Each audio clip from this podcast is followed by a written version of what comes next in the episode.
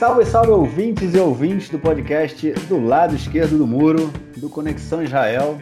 Estamos de volta, mais uma semana, episódio de número 77. Eu, Marcos Gorenstein e João Miragaia. Fala, João. Fala, Marquinhos, como é que anda aí? Tudo bem, tudo tranquilo. Episódio sendo gravado na quinta-feira, como já é tradição, às 10 horas da noite aqui em Israel. E os ouvintes vão ter acesso no início da sexta-feira aí no Brasil e aqui em Israel já vai ser no finalzinho da manhã, enfim, espero, né, também.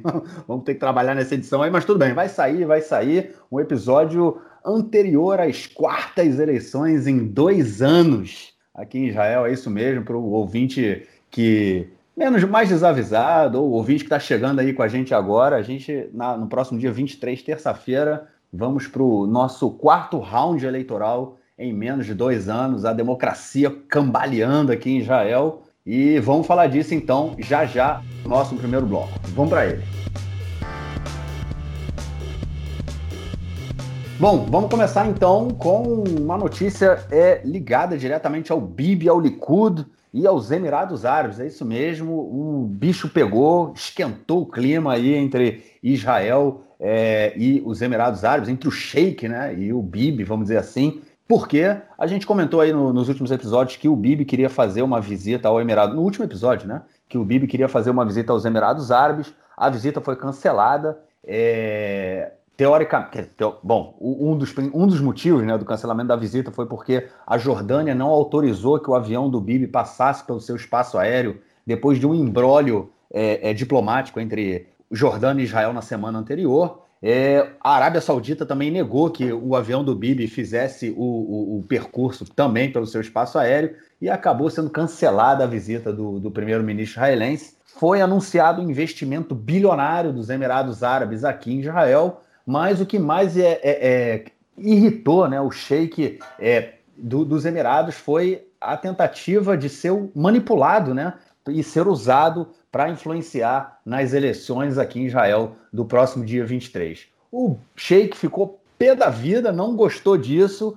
é, e falou que o Netanyahu não pisa no solo dos Emirados, pelo menos até o dia 23 de março. João, o bicho pegou, hein, cara? Peraí, não foi só isso não, né? É, o Bibi ele não, ele não só proibiu, ele, na verdade ele não só foi proibido né, de entrar é, nos Emirados Árabes antes das eleições, mas ele também evitou o ministro do exterior, né, o Gabi Eskenazi, de fazer uma visita oficial ao país. Enfim, é, alguns jornalistas apuraram aqui, e na verdade foi mais que um, né, que o Gabi Eskenazi estava com tudo preparado para ir, como ele não é candidato a nada, o, governo dos Emirados Árabes, né, a monarquia, aceitou receber o Gabi Eskenazi para uma visita oficial, mas o Netanyahu vetou. Ele não queria que um político importante fosse ao país antes, antes que ele. Né? É, agora vamos voltar um pouquinho essa história até, até o que a gente comentou no podcast passado, né, que foi quando a visita do Netanyahu foi adiada, porque teve crise com a Jordânia, né? Vamos, vamos voltar ao que a gente, ao que a gente comentou lá. Netanyahu estava com uma visita programada para ir para os Emirados Árabes pouco menos de duas semanas antes das eleições, fazer uma visita oficial. Obviamente que ia cair muito bem para ele, porque ele podia fazer propaganda né, do, dos seus feitos como primeiro-ministro nessa última, nessa última cadência entre elas, obviamente, a, a, normalização dos acordos com os Emirados Árabes, que ele chama de acordos de paz, né? e tava, ia vender seu peixe também, aproveitar essa visita oficial, um pouquinho antes das eleições, já que já tinha sido duas vezes, se não me engano, ou três vezes adiada anteriormente, e é, ia fazer essa visita. E ele, é, no dia da visita, ele, a gente soube da notícia de que a sua esposa, Sarah Netanyahu, foi operada, e ele tinha cancelado a, a viagem. Mas aí começaram a surgir um monte de informações de que essa, essa não ida do Netanyahu para os Emirados Árabes se dava porque a Jordânia tinha fechado o espaço aéreo com Israel é, para que o Netanyahu não pudesse ir para lá porque, porque Israel vetou a entrada do príncipe jordaniano é, à mesquita de Al-Aqsa, né, que fica em Jerusalém Oriental, é, enfim, na Cidade Velha, né, na parte árabe, na esplanada do templo, no, no, na esplanada das mesquitas, no Monte do Templo, como você quiser chamar. É, que é um território que ele é administrado, a parte religiosa é administrada pela Waqf, né, que é pela Jordânia, mas Jerusalém e Israel declarou soberania e a fronteira com a Jordânia, da Cisjordânia com a Jordânia, é controlada pelo exército israelense. O exército bloqueou a entrada do príncipe jordaniano.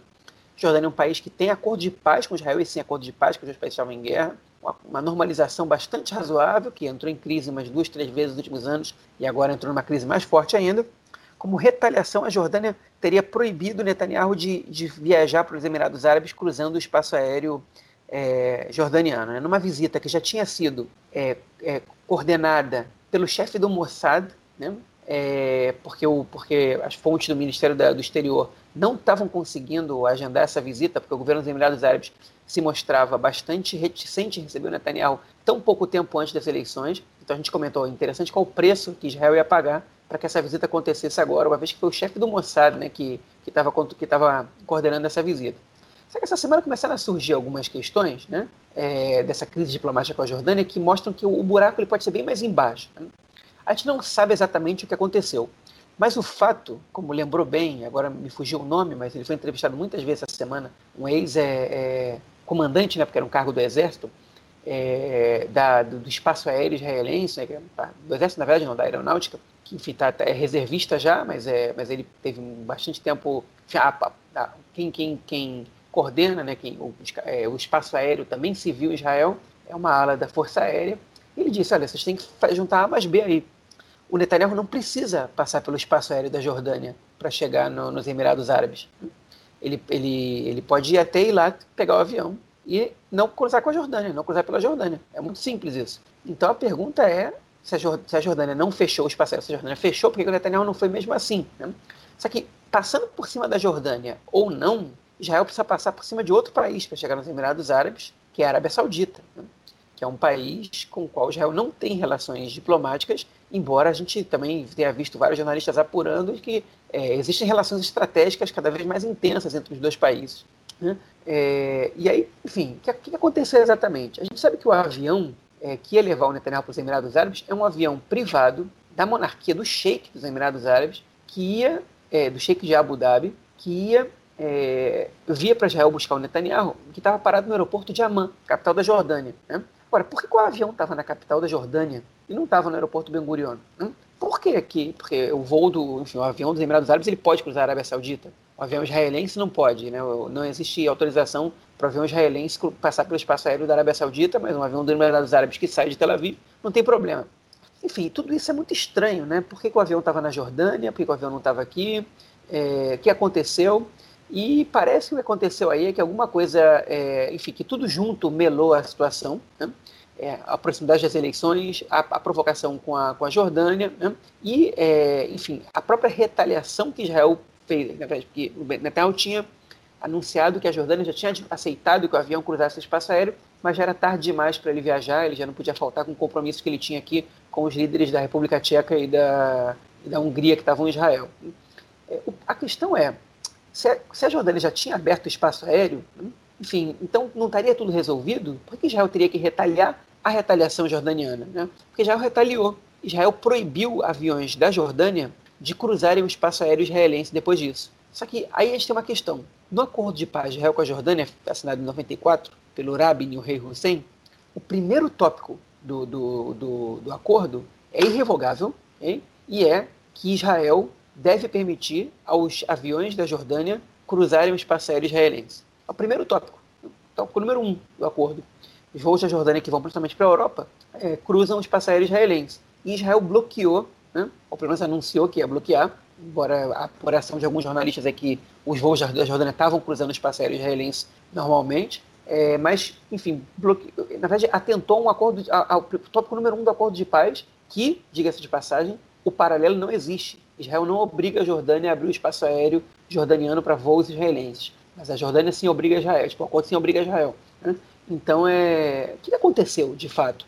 Algumas pessoas dizem é a Sara Netanyahu que estava doente, o Netanyahu não quis dizer que não ia viajar, né, que estava operada, não quis dizer que não ia viajar só por causa dessa questão, para que não pegasse mal com, com o eleitorado, para que não parecesse que questões familiares eram mais importantes que o grande feito do primeiro-ministro que trouxe a paz ao Oriente Médio, e ele desenvolveu uma crise diplomática desse tamanho. Eu acho que isso é muita teoria da conspiração, acho que o Netanyahu conseguiu sabotar a si mesmo, até porque as informações que a gente teve a, a partir da terça-feira, se não me engano, foram que é, o, o, governo dos Emirados Árabes está muito insatisfeito com o Netanyahu, está muito insatisfeito com o uso eleitoral que ele está fazendo dessa viagem. É, eles não, tiveram nenhum problema de deixar isso público, né? Eles não, não, não citaram o nome do Netanyahu, nem disseram a gente está muito irritado com ele, mas deixaram claro que eles não querem é, ter nenhuma participação na eleição em Israel, que o acordo que eles fizeram é com o Estado de Israel, não com o governo israelense, e que, e que eles não querem influenciar de jeito nenhum nas eleições. Enfim, não caiu bem.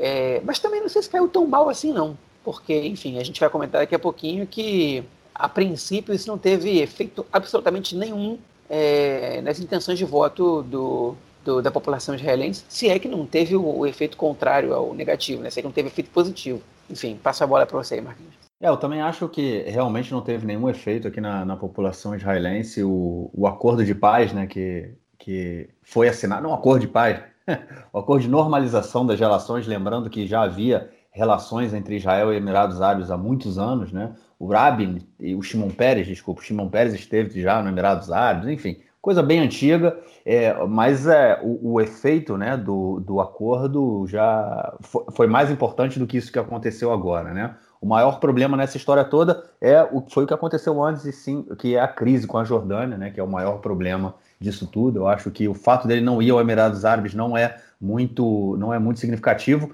mas também é o que nessa visita, né? Numa visita, na verdade, numa numa num evento que aconteceria também no mês que vem, que seria assinado o acordo com o Sudão, né? Lá nos Emirados Árabes não vai acontecer. Eu acho que isso pode ser também um, um banho de água fria, mas não necessário, não, não de, de forma a influenciar né, no, no processo eleitoral aí de, de, daqui a cinco dias. Eu acho que nada, isso não é o que está importando, o que está preocupando a população israelense nesse momento. E a propaganda do, do, da normalização né, do chamado acordo de paz, ela já foi feita e, e surtiu o, os efeitos que o Netanyahu queria. Bom, e a segunda notícia aí no bloco de política essa semana, ela envolve a comunidade LGBT depois que um candidato a deputado do partido Noam, ele disse que é caso eleito, ele vai fazer de tudo para impedir com que membros da comunidade LGBT eles assumam cargos de ministro. E aí eu vou falar rapidinho sobre o partido Noam.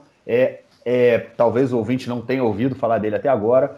Tem um bloco, né, que é chamado é, Sionuta Datit, né, que são, é o sionismo religioso. É um bloco que é feito, é composto por três partidos. A gente, quando fala desse bloco, costuma se referir aos fascistas, racistas, carranistas, enfim.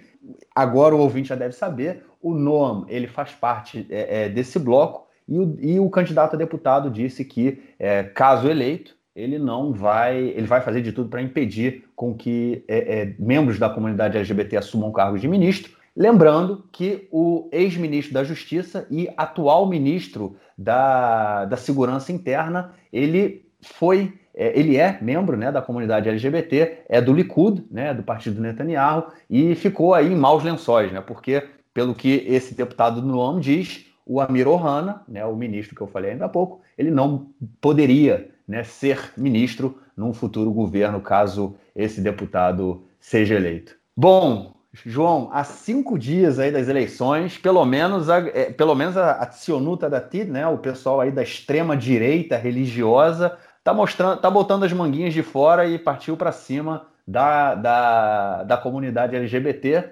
deixando muita gente em maus lençóis, né? É, a questão LGBT, ela, ela virou pauta importante dessas eleições, como não, como não foi nas últimas é, seis ou sete, é, os últimos seis ou sete processos eleitorais, né? É, por que eu estou dizendo isso? Porque não foi só não foi só esse caso, né? A gente tem que lembrar que na semana passada também a gente comentou aqui da deputada Zoab do Meretz, né? Que não confundir com a Hanin Zoab, ex-deputada do Balad, é, mas a na verdade a deputada a candidata número 4 do Meretz é Zoab, porque ela é nova na política, ninguém sabe se o Meretz vai conseguir passar a cláusula de barreira ou não. Então ela ainda não é deputada, talvez venha a ser. Ela fez uma declaração dizendo que ela é, se, se absteria da votação é, de, de, da proposta né, de proibição da cura gay, né, da segunda leitura, que ela, enfim, de uma nova proposta que vem a, é, a correr na Knesset, porque ela pertence à sociedade árabe e, e sabe que esse tema para a sociedade árabe é, um, é, uma questão delicada e que ela, mesmo sendo de um partido é, com visões politicamente liberais, não, não economicamente, mas sim politicamente liberais, é, ela se absteria nessa, nessa votação, que pegou muito mal para o Meretz, cujo o líder do partido é homossexual e é militante da causa LGBT, não, Nitsan Horowitz. E no dia seguinte ela já gravou um vídeo voltando atrás, dizendo que vai votar a favor da causa LGBT em todas as, as questões que forem. Um prejuízo bastante grande para o Meretz, que já está aí na corda bamba, e ter uma, uma incoerência interna dessas é, é bastante problemático, mas enfim, é, essa, essa tinha sido uma questão. E alguns partidos aproveitaram disso para rir um pouco do Meretz, né? Para tripudiar um pouco, olha só, é, olha só o Meretz, né? Colocando é, árabes para ter representatividade árabe no partido, de repente descobre que isso tira a representatividade LGBT, enfim, ironizando as escolhas do partido, que a gente até criticou na semana passada, é, não, não pelas escolhas em si, mas pela forma como, como o partido está lidando com a situação. É, enfim, e, e, esse foi, foi, na verdade, foi o primeiro caso importante, né? Porque o Meredith até então estava ali usando essa, essa pauta como essa pauta número um, da mesma maneira que o Partido Trabalhista usa a questão da, da igualdade de gênero, já que é o único partido que tem uma, uma líder mulher, o Meredith estava usando a causa LGBT porque é o único partido, inclusive na história, que tem um líder homossexual, né? É, LGBT, inclusive, enfim. É, e essa semana isso estourou na cara de vários partidos. Né? Por que, que eu digo isso? É, na verdade, essa, essa questão já tinha estourado há alguns meses, a gente comentou aqui no podcast, porque o partido é, Yamina, é, na verdade o Meretz mesmo, publicou, é, é, lançou uma proposta de lei para proibir a cura gay. E essa, essa proposta ela rachou o governo naquele momento. O Azul e Branco votou a favor da proposta para proibir a cura gay e o Likud, é, na verdade, mandou, obrigou os seus deputados a votarem contra. Mas alguns deputados do Likud se recusaram a votar contra, como, por exemplo, o ministro Amir Ohana, ministro da, da, da Segurança Pública, que é homossexual, né? O primeiro deputado abertamente homossexual do, do Likud, e ele, ele, tipo, ele falou, não posso votar a favor de uma proposta, não posso votar contra uma proposta dessa, eu não posso me abster, eu vou votar a favor, sou contra que tenha cura gay. Eu não, você não tem doença nenhuma, nem, nem nenhuma homossexual, enfim, ele é casado, é, e falou, nem eu, nem meu marido, nem, nem ninguém da minha, do meu, da minha comunidade LGBT, é, é, enfim, tem nenhuma doença para ser curada, e principalmente por esses métodos, enfim, isso deu um racha dentro do próprio Likud, então já, essa questão polêmica já está rolando por aí. E o Beret estava surfando nessa onda, depois teve, enfim, veio um contra na sua frente, é, e agora essa questão ela, ela, rodou um pouquinho mais. Por quê? Como o Marquinhos falou, o NOAM, que é um dos três partidos que compõem essa lista do sionismo ortodoxo, né? É, Sionuta Datit, né? chefiado pelo Betzalel Smotrich, que é ex-parceiro do Bennett, é, fazendo só um parênteses, esses três partidos estão concorrendo juntos, mas eles já anunciaram que depois das eleições eles vão se separar. Né? Nunca tinha visto um negócio desse antes. Eles já anunciaram que vão se separar depois das eleições. Mas, enfim, o NOM, que é um desses três partidos, é, eles são, ele, um dos principais ativismos do NOM, né, uma das principais bandeiras do partido, é lutar contra os direitos da comunidade LGBT. É né, um partido abertamente homofóbico.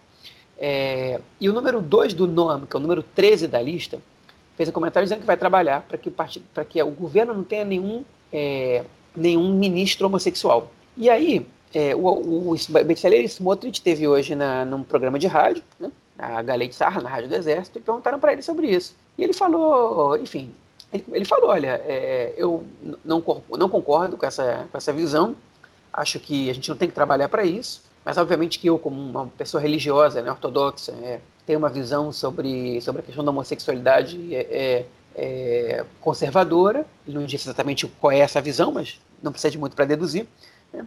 É, ele falou agora, quero deixar claro que o ministro Amir Ohana não é um ativista LGBT, apesar de homossexual. Ele é um sujeito sério, honrado, correto e, e não, não, faz, é, não, não faz ativismo, não usa seu, o seu lugar para fazer ativismo. Né? Enfim, é, ou seja, é um homossexual bom, homossexual quieto. Né? É, e o Amir Ohana deu entrevista logo depois. Né? Teve comercial e logo depois o Amir Ohana deu entrevista para o mesmo programa. E aí eles mostraram para ele o trecho do, do, do que o Smotri diz. O Amir Ohana é um sujeito muito inteligente, muito, muito, muito bom entrevistado, né? Ele, é, ele sabe responder as perguntas muito bem, ele sabe quando mudar de assunto, ele sabe quando... É, ele, ele, ele mantém o tom razoável durante a entrevista inteira, ele, ele dá respostas que os entrevistadores não esperam, né? E muitas vezes ele tentou fugir da questão, porque perguntaram, isso é, isso é racismo por parte deles, né? É, ele falou, não, isso não é racismo, mas, então, mas, mas isso é, isso é LGTB-fobia. E ele, ele, falou, ele falou, olha, é, dizer que você não quer que tenha um ministro homossexual no governo, é, enfim, é, é eu não posso dizer que outra coisa como, senão que uma ação LGBTfóbica. Ele falou, então o que está dizendo é que no partido do socialismo religioso é um partido LGBTfóbico? Ele falou, não, tem, tem, que, tem posturas. Aí ele falou, mas isso aí acontece em dois campos. A gente viu esse deputado do Meretz, viu o Ahmed Tibi, que é, um, que é um deputado importante da lista unificada, né? que disse há pouco tempo que esse fenômeno da homossexualidade é um fenômeno que na cidade árabe não aparece tanto e que ele que a lista unificada vai votar é, não, não, não vai avançar com nenhuma questão dessa, então tem na esquerda, como se vê, ele significado até no Meredith, sem levar em consideração, obviamente, que a deputada do Meredith voltou atrás no que ela diz, é, a candidata do Meredith, perdão, e falou, e também tem, tem outros partidos também, por exemplo, a Victor Lieberman, é, quando a gente fez governo em 2013, um governo que não tinha os partidos ultra-ortodoxos, né, é, o governo, ele, ele é, o Likud, o Echat e o Atnuá, que era o partido anterior da Tzipi Livni, nas, nas reuniões ministeriais, votaram a favor de, de avançar com, com os direitos LGBT. E quem votou contra foi, foram os partidos da Casa Judaica, que é o, o atual Yamina, né? É, e, o, e, o, e o Partido do Líbia, Israel, nessa casa. Eles votaram contra a comunidade LGBT. Então ele vem com esse papo agora de, de direitos civis e blá blá blá. Mas o conservadorismo do Líbia nunca foi um conservadorismo liberal, né? É, sempre foi, é, sempre foi reacionário, sempre foi é, é, é, preconceituoso, e agora ele aparece, enfim, e jogou a bola para o Lieberman. O Lieberman falou que não ia se relacionar, que não ia, não ia responder para isso, que isso é tudo besteira, que o Likud votou a favor da, da, da lei da cura gay, e que não, não tinha nada para falar sobre isso, que ele votou contra. E aí, enfim, apareceu uma, uma, uma artista né, é, é, na televisão hoje, no canal 13, chamada é, Nicole Reidman, né, cujo marido é próximo do Lieberman, e ela diz que escutou o Lieberman falar algumas vezes é, que, enfim, é, declarações de cunho bastante homofóbico, que homossexuais que, que, que se comportem como gente, que, que, que, que não, enfim, é, é, coisas desse tipo, né? Que homossexual para ser tratado direito tem que se comportar que nem gente, a maioria deles não se comporta, enfim. E, e ela disse que escutou isso de membros do, do, do, do, do Israel Nossa Casa, que é o partido do Líbano, e aí quando ela foi um pouco mais pressionada, ela disse, olha, eu recebi, eu, eu, eu sou uma pessoa que recebi ameaças e eu, eu não vou falar sobre isso. Eu falei, como é você está falando que recebeu ameaças do Lieberman? Ela falou, eu não vou falar sobre isso, eu resguardo pela minha segurança. E a resposta que o Lieberman foi, deu foi que quem se sente ameaçado, em geral, não vai para a imprensa, vai para vai a polícia fazer queixa. E que, enfim, essa foi a única resposta do Lieberman. Mas essa questão da, da, dos direitos LGBT, eles pegaram todo mundo aí de, na saia justa, até o Meredith, né? Alguns partidos conseguiram passar aí um pouco é, bem para essa questão, como o partido do, do Guidon Sá, que não foi lembrado, né, o, o, Partido Trabalhista, que, que também aparece aí como defensor da causa LGBT, é, e o Yeshatid, né, foram os partidos que ficaram neutros, obviamente eu não vou nem me referir aos partidos ultra-ortodoxos, porque não precisa nem dizer que, que eles é, são altamente homofóbicos, né? É, mas enfim, altamente homofóbicos, eu digo, nessas propostas de lei, na maneira como eles se relacionam com a comunidade LGBT, inclusive, por exemplo, são dos são dos principais apoiadores da questão da cura gay. Né?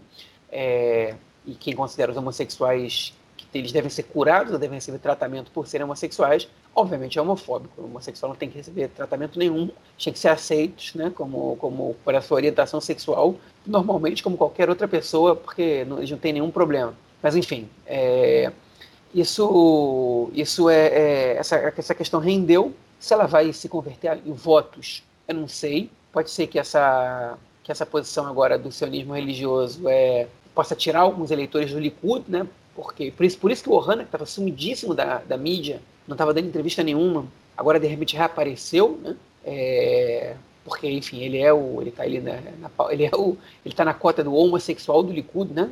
Para questões de homossexualidade ele é quem fala né? Ele é o representante do partido para isso é, por ele ser membro da comunidade mas enfim porque cai bem quando quando é quando o partido precisa usar o Ohana para isso. É, então ele estava sumido não estava dando muita entrevista a, a sua gestão da segurança pública ela foi bastante criticada né, tá sendo, enfim, foi criticado agora também pela Suprema Corte, né, em relação à volta dos israelenses para cá, porque enfim, o Ministério da Segurança Pública não tem suficientemente tornozeleiras, a polícia não está fazendo controle de quem está de quarentena, de quem volta do exterior, então ele estava sendo resguardado, não estava dando muita entrevista para não cair na saia justa, embora, repita, ele é um excelente é, entrevistado, né, é uma arma que o partido, inclusive, acho que devia até usar mais, e hoje ele reapareceu.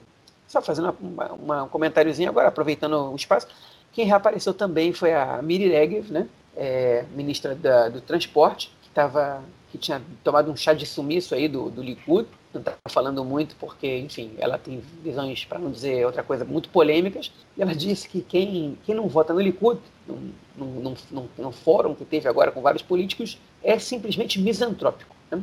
É, misântropo, né, que se diz em português. Misântropo ou misantrópico? Agora não, não sei exatamente. Enfim, para quem não sabe o que significa, é quem odeia outras pessoas, né? É parecido com um sociopata, mas é é uma, uma, palavra que vem acho que do grego, né? Enfim, que na filosofia grega eram pessoas que, que, que lá na sociedade grega que, que se afastavam do convívio social e que, que não gostam, enfim. Alguém pode, pode discorrer mais sobre isso. O sentido usual é de que não que odeia outras pessoas, né? que não gosta das pessoas. E ela disse isso, reafirmou no momento e depois pediu desculpa. Mas dá para entender por que, que silenciaram a Miri Regev aí essas vésperas de eleições, né? É, quando ela abre a boca, não sai coisa muito boa. Ela acabou de chamar mais ou menos 75% da população israelense, até mais, de é, misântropos, né? E não é, enfim, não cai bem. Pois é, né, cara? Miri Regev abre a boca e realmente não sai coisa boa. É bom que ela, é bom que ela fique calada mesmo. Inclusive, eu vi uma, essa semana uma propaganda do Yair Lapid falando se você não quer a Miri Regev no governo, gritando, fazendo essas coisas, todas essas baixarias, vote no Yair Lapid, no Yeshatid, né? Vote no Yeshatid para que o Yeshatid seja grande e possa substituir o Netanyahu. Bom, já que a gente está indo nessa questão toda aí de eleições, vamos continuar e passar para a nossa próxima notícia que fala muito sobre as pesquisas que foram liberadas aí na última semana, apontando um crescimento do Netanyahu, que em algumas pesquisas chegou aí a 30 cadeiras. A gente viu recente, nas últimas, né, nas pesquisas anteriores, ele aparecia com 27, 28 cadeiras, agora chegou a 30. A gente viu também uma queda do o, o Yair Lapid, no caso, esse Chatid, ele se manteve estável com 20 cadeiras e viu aí, aí a gente viu uma queda dos outros dois partidos que, é, enfim, os candidatos se colocavam como candidatos a, a primeiro-ministro, que é o partido Yamina, do Naftali Bennett, e o partido Nova Esperança, do é, é, Guidon Sari, esses dois partidos tiveram uma queda, e lá no finalzinho, né, no finalzinho da tabela, disputando aí a cláusula de barreiras, lembrando que aqui em Israel o partido que não consegue ter 3,25% dos votos, né, que dá em torno de, dá, em torno não, né, são quatro mandatos, é, eles não, não, não, não são é, é eleitos, né, se você, se o partido tiver menos de 3,25%, ele não é, é, participa do, do parlamento e os votos vão todo para o lixo. A gente tem quatro partidos aí que sempre aparecem é, ali no limite, né? Ou de vez em quando aparecem nas pesquisas, de vez em quando não aparecem nas pesquisas, ou seja, não passam a causa de barreiras. São eles o Partido Ram, né? Que é o partido que de eleitorado majoritariamente árabe, né? Que ele vinha, é, ele era da, da, da lista unificada e ele rompeu com a lista unificada e está concorrendo sozinho. Partido do deputado é Mansur Abbas tem o partido Meretz, né, que é da esquerda sionista, que também, é, é geralmente, quando, na, nas eleições em que ele disputou sozinho, né, é, sempre fica nessa, nessa, nessa, nessa tensão aí, se vai passar ou não a cláusula de barreiras. Nas pesquisas que foram realizadas na semana passada, o Meretz, em várias dessas pesquisas, não passava a cláusula de barreiras e agora volta a aparecer ali com quatro cadeiras. O partido do Benny Gantz, né, que chegou aí, é o, é o cara, é o é o, é o suplente de primeiro-ministro e pode ser que no próximo parlamento ele nem esteja, né? É, também é um partido que está beirando a causa de barreiras. E, por fim, o partido né, do sionismo religioso, que a gente comentou dele ainda há pouco, é também ali sempre respirando, querendo ver se chega na causa de barreiras. De vez em quando aparece com cinco cadeiras, de vez em quando com quatro. Mas, enfim, são quatro partidos aí disputando aquele limite bem ali na, na no final ali da tabela se não passar, os votos não são contados, vão para o lixo, e isso aí realmente muda completamente o cenário eleitoral. São quatro partidos que correm o risco de não estarem, não serem representados no próximo parlamento, terem seus votos é, desqualificados, né, vamos dizer assim, e isso muda a proporção, muda a relação e muda a formação do próximo parlamento. Comple... João, essa eleição aí tem esse drama extra, né? Que são quatro partidos que podem não passar a cláusula de barreiras, né? Tem, tem quatro partidos que estão aí sambando. Na verdade, o sionismo ortodoxo ele está menos que os outros, segundo o pesquisador Camilo Fuchs, né, que é quem faz as pesquisas do Canal 13. O sionismo ortodoxo está passando por uma margem bastante é, razoável a cláusula de barreira. Por mais que em alguns lugares ele apareça com quatro cadeiras, é, o Camilo Fux acha que o partido está totalmente fora de perigo. É, e a direita também está se mobilizando, tanto por parte do Likud quanto dos partidos ortodoxos, para que algumas pessoas votem no sionismo religioso para garantir que eles vão que eles vão passar a cláusula de barreira. É, e o Yair Lapid também é, tomou essa atitude essa semana. Ele disse que precisa que o Meretz passe da cláusula, é, cláusula de barreira. E o, enfim, e, e ele estava atacando o azul e branco até pouco tempo atrás e ele parou de atacar. É, acho que ele entendeu que sem o azul e branco, o Netanyahu muito provavelmente vai chegar na, nas 61 cadeiras. Né? Porque se até pouco tempo atrás o Netanyahu estava com dificuldade de chegar nas 61 cadeiras, é, até mesmo quando um ou dois partidos não passavam a cláusula de barreira, agora ele já, ele, ele, nas pesquisas que fizeram hoje do canal 13 e do canal 11, é, o Netanyahu ele está com 60 cadeiras, o bloco dele, né? 60 falta uma só para ele passar. E nessas duas pesquisas, todos esses partidos passaram a cláusula de barreira. O único que não passou realmente foi o Partido Econômico lá do Yaron Zeliha, que não passou nenhuma pesquisa, embora também não, não, não esteja murchando como a gente esperava que fosse acontecer. Talvez no dia das eleições ele murche, mas até agora não, não murchou. Está ali faturando 2%, 2,2%, 2,5%, às vezes até 2,7% dos votos, né? o que representa de dois a três, de duas a três cadeiras que podiam estar indo para partidos do bloco da oposição, né? porque ele já disse que ele, ele é total oposição ao Netanyahu. É, mas enfim, o que a gente está percebendo aí? Né? Primeiro, o Meredith parece dar uma fortalecida né, nessa última semana, passou em todas as pesquisas, todos os canais, com quatro cadeiras, né, ali no limite, mas passou. Em alguns ele não estava passando. No canal 11, que faz uma pesquisa por semana, o Meredith nas últimas duas semanas não tinha passado. Hoje passou. Se não me engano, hoje é a última pesquisa que eles fazem até as eleições. É, até a boca de urna, quando a gente vai realizar que é a live do Conexão Israel, né? É, às nove e meia da noite, depois a gente comenta de novo. É, mas enfim, é, o Meredith agora se manteve estável. O Uram né, também se manteve estável, tem passado em todas as últimas. E o azul e branco, ele chegou a ter cinco cadeiras, um pouquinho tempo, tempo atrás, começou a cair para quatro cadeiras e ficou ali nas quatro. Enfim, não dá para saber o que vai acontecer com esses três partidos. Realmente não dá para saber. E tirando o Uram, que ninguém sabe de que lado eles vão estar, é, tanto o azul e branco quanto o Meredith é, são dois partidos que qualquer um dos dois que não passe, né, é, muito provavelmente vai ser decisivo para dar a vitória para Netanyahu. Netanyahu pode vencer até se todos eles passarem, mas é, se um deles não passar, a tendência é que o Netanyahu vença. Ele, enfim, ele está crescendo, do mesmo jeito que o Meredith também deu uma fortalecida, a gente pode perceber outras tendências que são do Partido Trabalhista dando enfraquecida. É, eles chegaram a aparecer com sete cadeiras uma semana e meia atrás. Hoje já tem pesquisa dando só cinco cadeiras, Partido Trabalhista. E cinco cadeiras já começa a ficar perto da cláusula de barreira também. Cair nesse momento é perigoso. É, o, o, o, o Yamina caiu para nove cadeiras na, nas duas pesquisas que tiveram hoje, né? É, perdão, numa delas ele teve acho que 10, na outra teve 9. Partido do Guidon Saro, Nova Esperança, também teve uma queda já nas últimas semanas, também está aparecendo com menos de 10, né? É, e o Yair Lapid, com seu partido Yeshatid, se fortaleceu, também está aí na faixa das 20 cadeiras, mas quem se fortaleceu realmente foi o Likud, né? que está aparecendo com 30, 31, em função principalmente do Naftali Bennett, que o Likud se reforçou, ou seja, o bloco não ganha tanta, tanta força assim.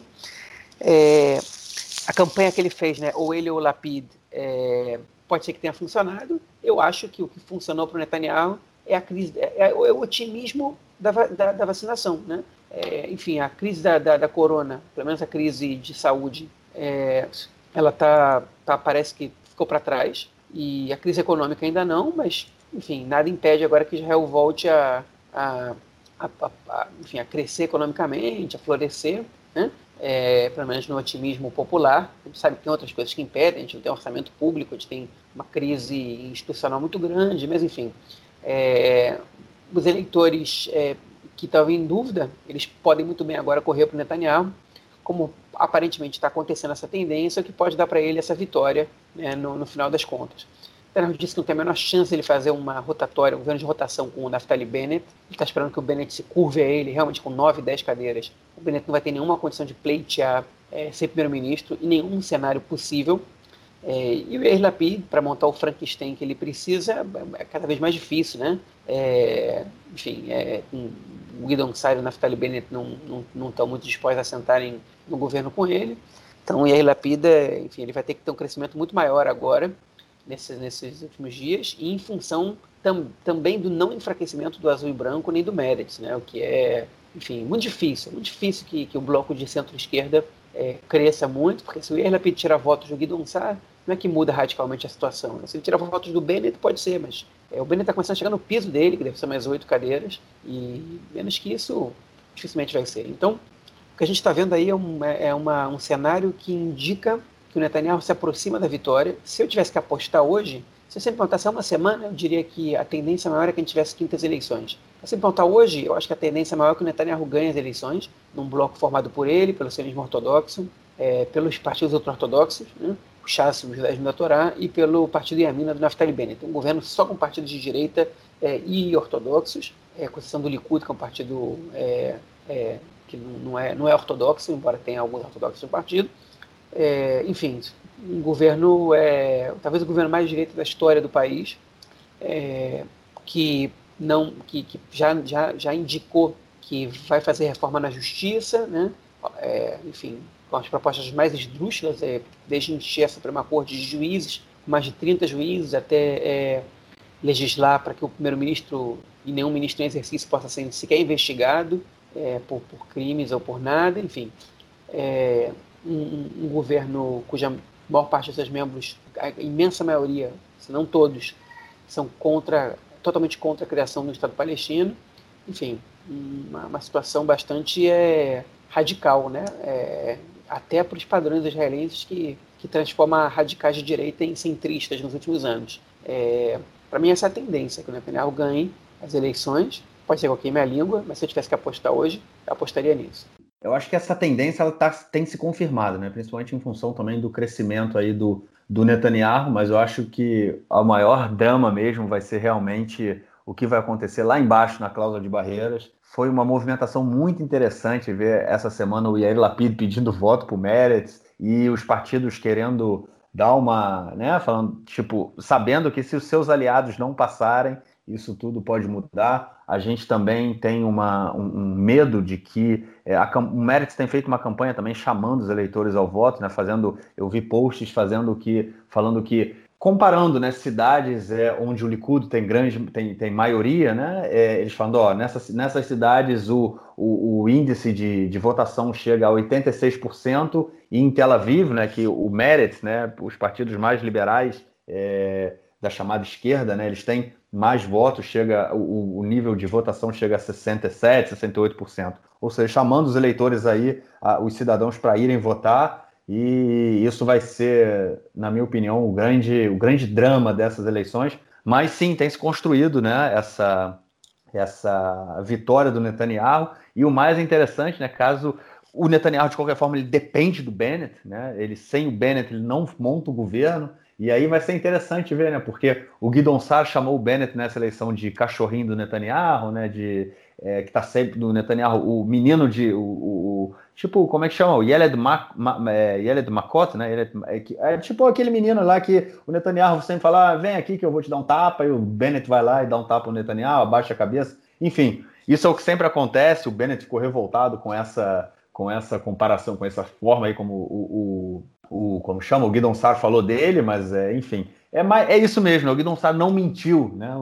O Bennett ele não consegue decolar enquanto uma, uma liderança política, é, e, e, na verdade acho que nem o Guidon Sar também, ele, esse aí não tem carisma nenhum. Hoje eu estava vendo na, tele, na televisão ele falando num evento e ele é, era um evento que ele foi fazer em Haifa e ele falou assim: boa noite, Haifa, né? Tipo ali no evento, mas é sem nenhum carisma, sem nenhuma energia, sem nada. Tipo, como é que um cara desse quer tentar mudar alguma coisa? Mas enfim, vamos ver, vamos ver o que, que vai ser. É, sem sombra de dúvidas, vai ser bem interessante e a gente vai, vai estar comentando tudo, obviamente. Outra coisa interessante que aconteceu essa semana é que a jornalista Daphne Aliel, do Canal 12, ela apurou em grupos de WhatsApp de membros do Likud que, que algumas pessoas do Likud estão sendo é, é, aconselhadas a mentir nas pesquisas de opinião, a dizer que vão votar especialmente no azul e branco. Hein? Pra, por que, que eles fazem isso? Né? A, gente sabe, a gente sabe, a gente tem um histórico, principalmente nas eleições de 2013,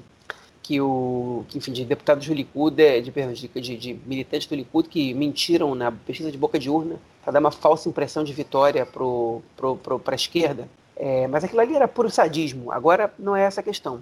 Agora eles estão mentindo na, nas pesquisas para parecer que o azul e branco vai ultrapassar a cláusula de barreira é, e, na, e, aí o eleitor não, não desista de votar no azul e branco e joga seu voto fora, porque o partido que não passa a cláusula de barreira, o voto acaba sendo jogado no lixo. Então, é, enfim, essa é uma suspeita que tem. Na verdade, a gente sabe que isso está acontecendo, mas segundo o, o, o, coordenador da pesquisa do Canal 12, é, é, o, eles estão preparados para esse tipo de mentira. Eles, junto com a, com a, pergunta em quem você vota, eles, eles fazem outras perguntas e que, dependendo das respostas que o entrevistado der, eles conseguem detectar se é um militante do Likud que está mentindo ou se é alguém está dando uma resposta honesta. E caso eles percebam que é mentira, eles descartam a opinião do, a intenção de voto dessa pessoa. É óbvio que existe um erro, né? Que existe uma margem de erro aí, mas enfim, é uma tendência que pode acontecer, que pode ser que eles surpreendam os institutos de pesquisa. Enfim, um, um comentário que não vale a pena ser ignorado.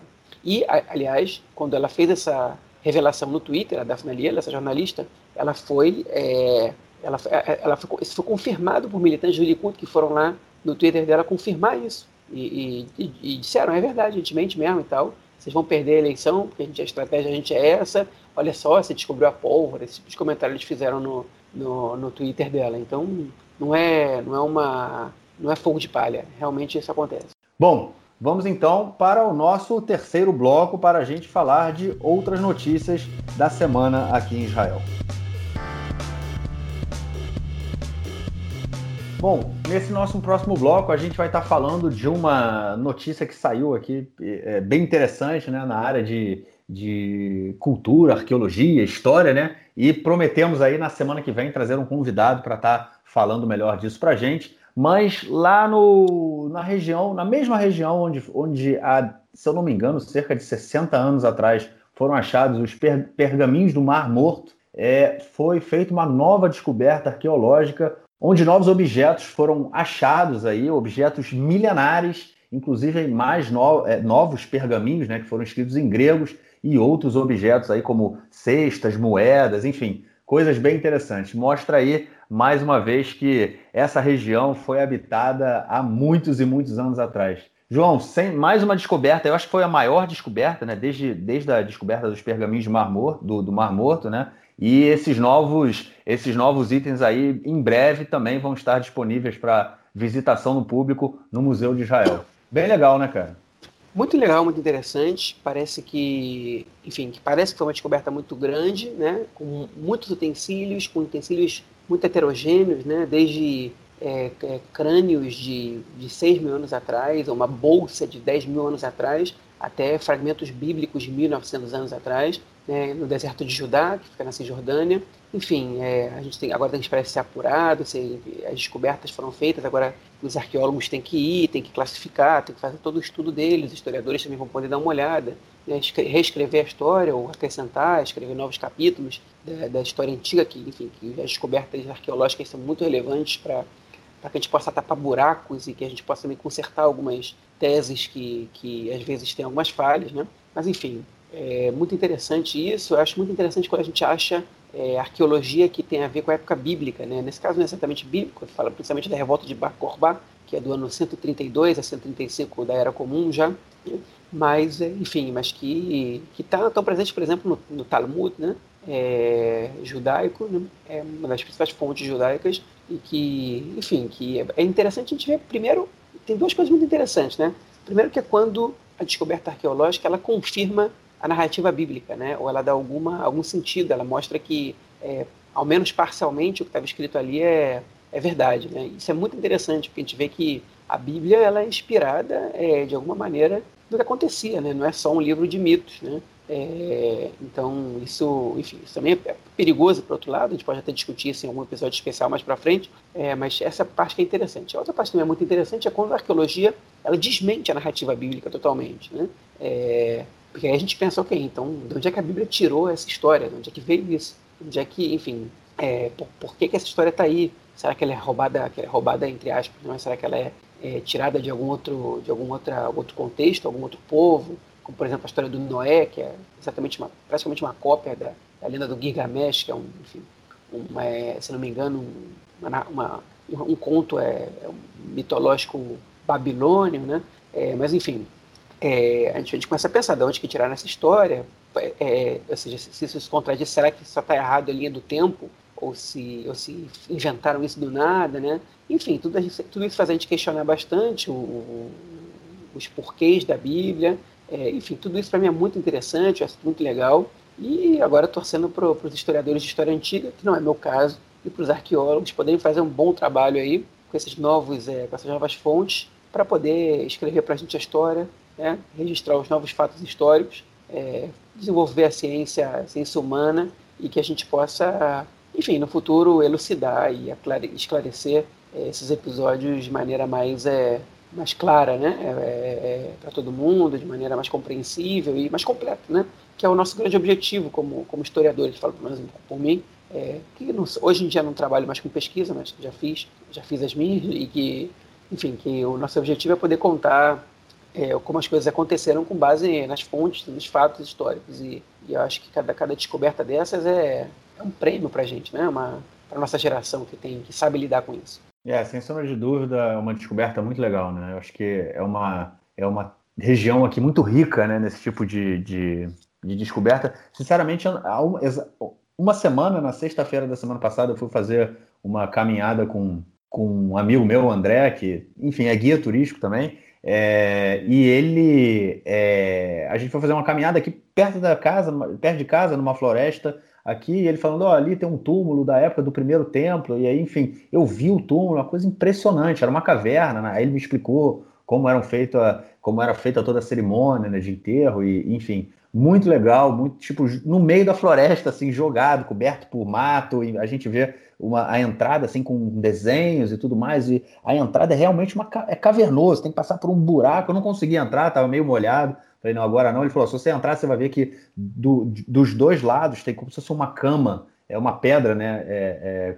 comprida, que era onde os corpos eram colocados, enfim. E ele me explicou e falou do, da, da, transformação também que o, que o ritual de, de de, do enterro, né, a cerimônia de enterro, ela foi mudando é, dentro da, da, da, cultura judaica, né, que antigamente, depois de um tempo, os, o, o, os, os corpos eram exumados, os ossos eram retirados e jogados em uma vala comum, geralmente uma vala familiar. Enfim, hoje em dia são coisa, é uma coisa impensável a gente é, tentar imaginar a exumação de um corpo né, de um, no cemitério judaico para que isso aconteça. Muito pelo contrário, né, a gente viu é, eu me lembro das cenas aí da retirada de Gaza, né, quando Israel saiu de Gaza é, e, e, os colonos foram evacuados. Uma das coisas mais dramáticas foi evacuar os cemitérios também, né, porque os corpos foram retirados e foram enterrados é, para cada linha verde, né? Enfim, bem interessante e foi interessante a conversa que eu tive com ele também em relação a, a essa transformação no, do ritual. Enfim, é, é o que a gente, é o que, o que essa terra também tem aqui para oferecer para a gente.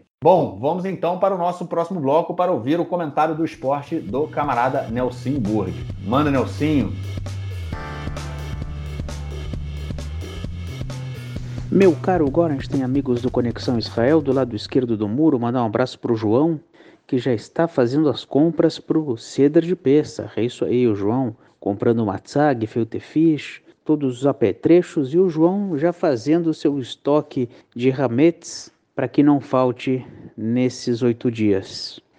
Voltaram os torcedores, voltou o público aos eventos esportivos em Israel, tanto no basquete quanto no futebol. É óbvio que tem uma limitação de pessoas e todas as pessoas que vão comprar o ingresso e vão entrar com o ingresso têm que mostrar o tal do certificado verde, ou seja, que já tomaram as duas doses da vacina contra o coronavírus.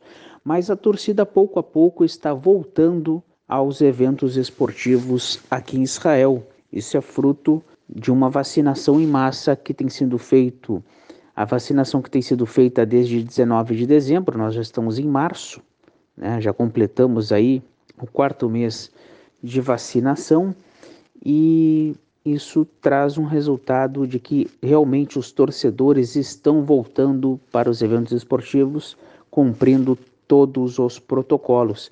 É isso aí, um grande abraço e até a próxima semana. Valeu, Nelsinho, obrigadão pelo comentário e, como não podia deixar de ser, te esperamos na semana que vem. Bom, agora é aquele, aquela promoção que a gente deveria ter feito no início e eu esqueci de fazer, então ela vai agora Gente, no dia 23 de março, terça-feira, às quatro e meia da tarde, horário de Brasília, nove e meia da noite, horário de Israel, eu e o João vamos estar, vamos fazer né, uma live é, no canal do, do Conexão Israel, na, na página do Conexão Israel, né, no, no YouTube, para quem quiser, youtube.com/barra Conexão Israel. Vocês acham facinho? A gente vai fazer uma live comentando aí o resultado das bocas de urna é, das eleições israelenses. O João acabou de comentar, né? Falou da, das pesquisas que são feitas e que os, os, enfim, pessoas mentindo na pesquisa. Enfim, a gente tem 10 horas da noite aqui, quando as urnas são fechadas, os três canais de televisão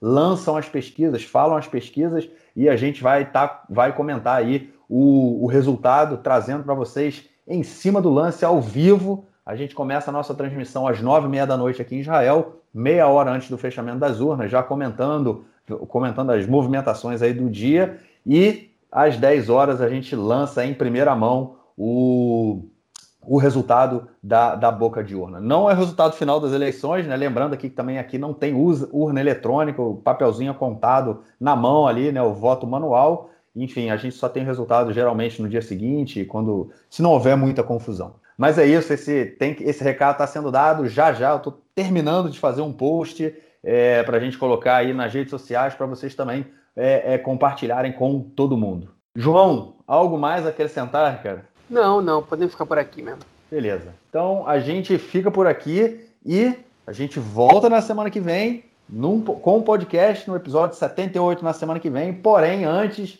vocês que não nunca me viram e nunca viram o João vão poder nos ver na live, porque vocês só nos ouvem, né? Agora vocês vão poder nos ver e, e, enfim, reconhecer a nossa caroça aí, né? Que a gente nunca conhece. Eu, pelo menos, assim, eu sempre fui um cara que gostei muito de rádio. E na, antes da gente ter internet, né? Eu não, não sabia quem, quem eram os radialistas que eu ouvia. E sempre que eu tinha aquela imagem dele, era um choque, né? Então, enfim, espero que os ouvintes não fiquem muito chocados com a gente. É isso, gente. Então, como a gente falou, semana que vem episódio, mas na terça-feira, nove e meia da noite, horário de Israel, quatro e meia da noite, é, quatro e meia da tarde, horário de Brasília, live no canal do Conexão Israel. Valeu, gente. Um poder, grande abraço. Poder ver quem, vou poder ver quem tem cabelo e quem é ah, careca. Ah, pois é. Quem tem, quem, quem tem muito cabelo e quem é careca, né?